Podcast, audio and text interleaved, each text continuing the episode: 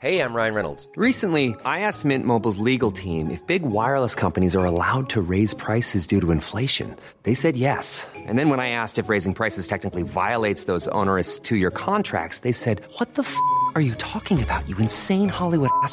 So to recap, we're cutting the price of Mint Unlimited from $30 a month to just $15 a month. Give it a try at mintmobile.com slash switch. $45 upfront for three months plus taxes and fees. Promo rate for new customers for limited time. Unlimited more than 40 gigabytes per month. Slows. Full terms at mintmobile.com.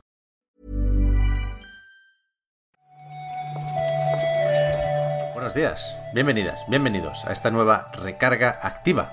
Hoy es 15 de septiembre, miércoles, y no sé, Marta, si empezar hablando de Apple otra vez va a ser tensar un poco la cuerda. Igual sí. Está tensísima ya, ¿eh? Ten Ya. cuidado. Ya, es que el iPhone 13 además es un blanco fácil porque casi igual, es verdad, que si el notch, que si las cámaras. Pero, lanzo desde aquí una pregunta. ¿Y si es el iPad mini, la Switch Pro? Y la, la respuesta es no. Por por mm, eh, centrar el debate, no. Vale, vale, vale. Pues nada.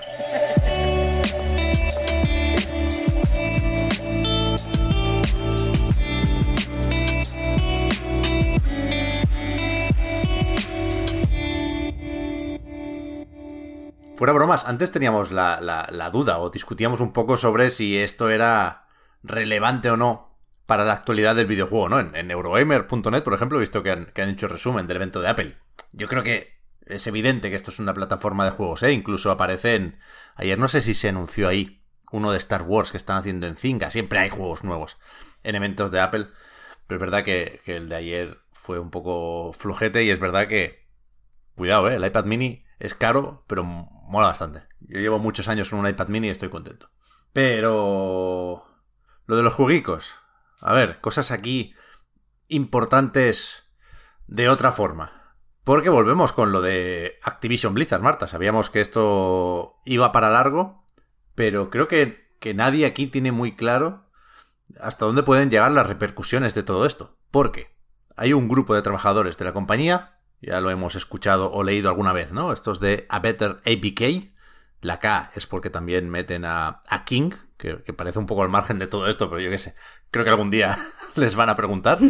Y, y dicen que, que desde Activision Blizzard eh, hay presiones para que no se pueda formar un sindicato, ¿no? Que no se puedan agrupar los trabajadores.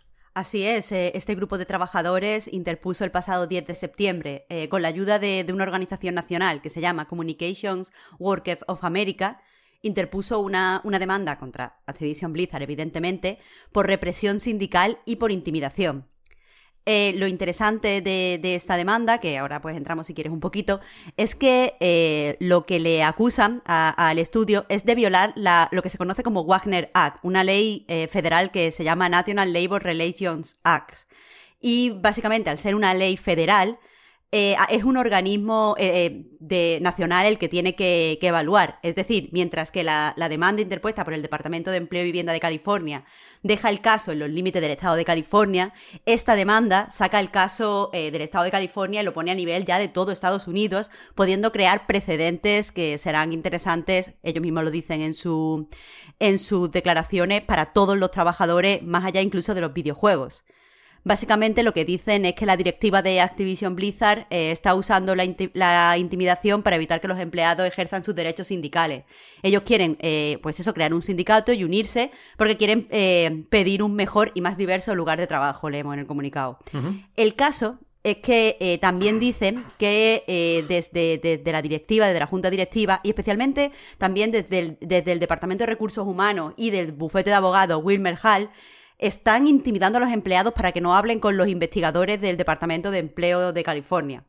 Cosa que ya estaba recogida en la demanda del eh, o sea, interpuesta por el Estado de California. No sé si os acordáis que, eh, si no me acuerdo mal, el 25 de, de agosto, el Estado de California actualizó su demanda y dijo que el estudio estaba destruyendo pruebas ¿Verdad? y que además estaba eh, intimidando a los trabajadores. Por lo tanto, eh, una demanda puede afectar a la otra. Sí, sí. Aquí el resumen es, las cosas están poniendo bastante feas para Activision Blizzard.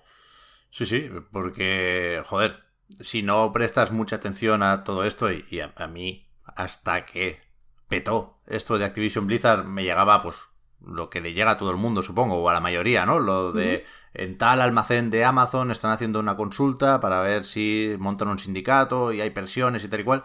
Y, y- y se nos puede olvidar que en Estados Unidos parece que no gustan mucho los sindicatos porque les suena el asunto muy comunista, pero no deja de ser un derecho, vaya, no deja de ser algo que los trabajadores tienen derecho a, a montar.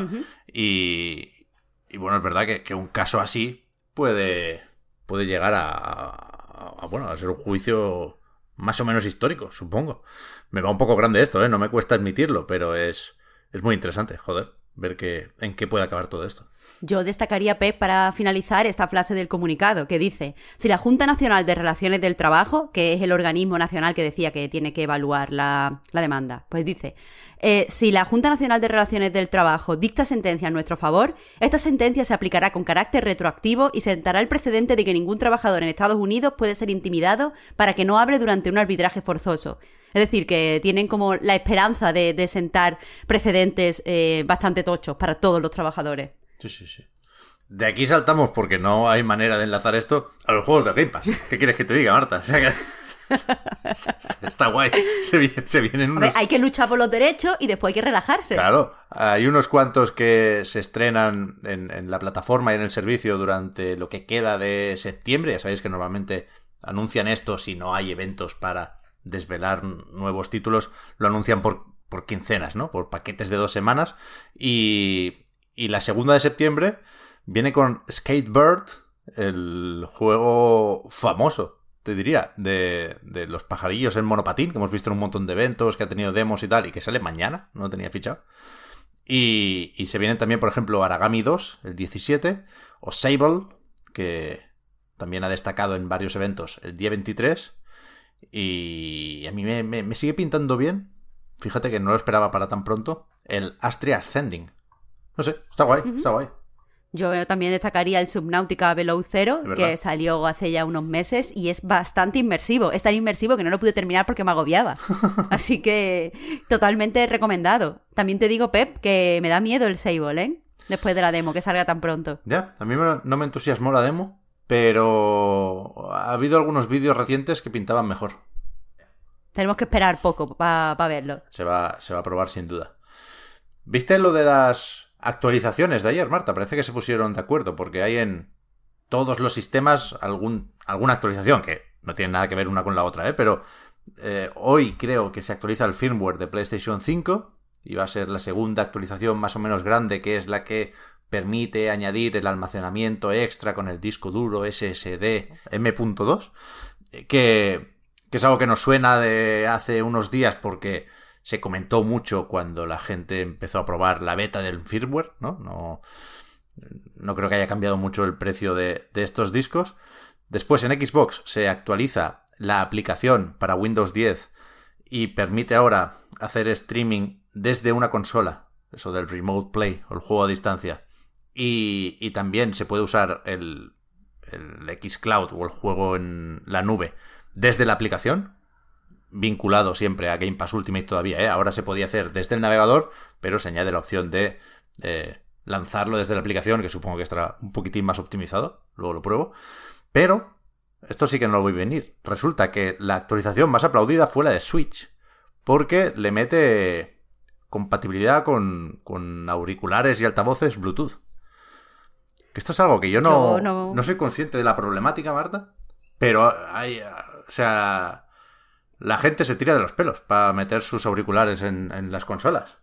Yo no quiero ser bajona, pero Pep, mm, desde el 2017, ¿sabes? No es que se hayan enneado para arreglar esto, ¿sabes? Bueno, pero es que es eso, De- que, que- que en Play 5 y Serie X eh, no siempre es fácil sincronizar o, o- o detectar los auriculares Bluetooth. Yo no lo he probado porque yo sigo con el mini jack y, y creo que me quedan unos cuantos años, ¿eh? No lo sé. Ayer la gente estaba a tope con lo de la Switch. Pues yo creo que es que no nos conformamos con cualquier cosa. Es que, no sé, no- que ya te digo que no quiero ser vinagre, pero que me parece que esto es algo que debería haberse arreglado en el 2018, ¿sabes? Además hay algunos asteriscos raros. En plan que si tienes los auriculares puestos por Bluetooth, eh, la consola detecta menos Joy-Cons. Solo puedes, creo que puedes meterle cos solo. Algo así. Es de verdad, ¿eh? Yo qué sé. Lo bien que va ¿Cómo el, puede ser esto? el cablecito, tío. Si enchufas el cable al mando en el caso de Play y Xbox, o lo enchufas a la Switch y lo tienes ahí en la mano, no pasa nada. Pero bueno, bienvenidas sean las nuevas opciones. Sí, sí. Te voy a confesar, Marta, hoy me estoy también abriendo mucho. Te voy a confesar que esto me gusta un poco. Parece que es temporada de retrasos. Y no. Eres malo, ¿eh? Ya, Eres ya, ya, malo. ya. Alineación caótico, eh, caótica y evil. Ya, ya, ya. No estoy muy, muy cómodo con, con esto, pero ayer descubrí que, que me va un poco la marcha. ¿Por qué?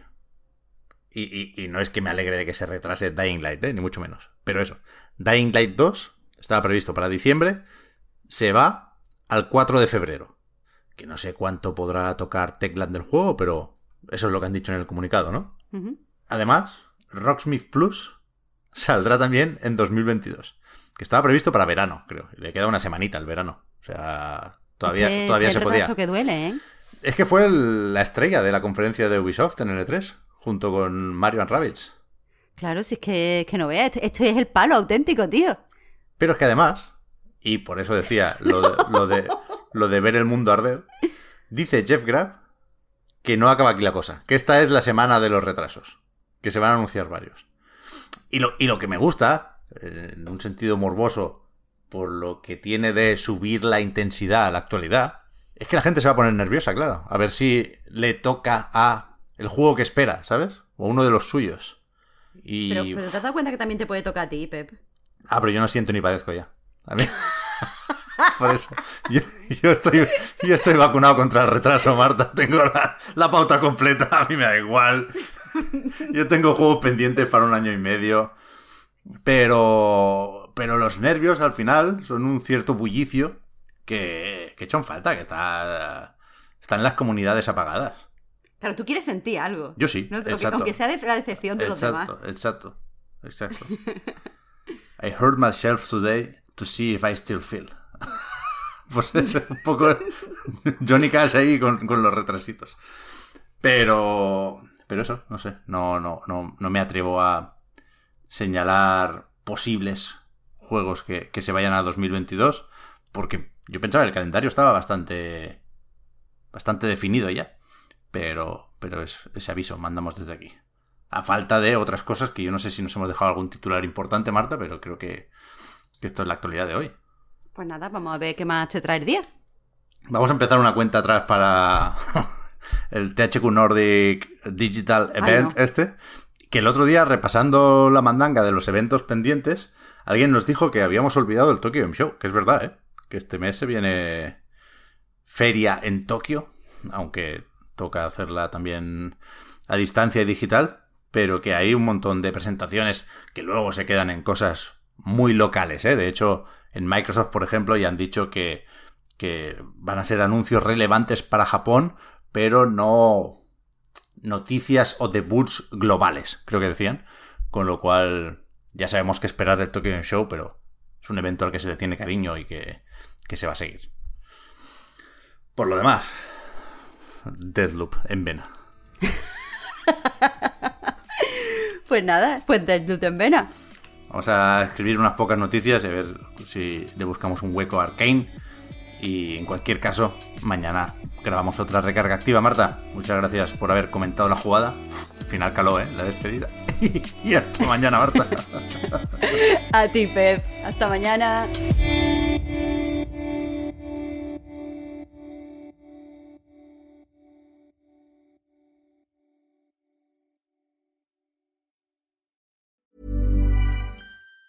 Planning for your next trip? Elevate your travel style with Quince. Quince has all the jet setting essentials you'll want for your next getaway, like European linen, premium luggage options, buttery soft Italian leather bags, and so much more. And it's all priced at 50 to 80% less than similar brands. Plus, Quince only works with factories that use safe and ethical manufacturing practices. Pack your bags with high-quality essentials you'll be wearing for vacations to come with Quince. Go to quince.com slash trip for free shipping and 365-day returns.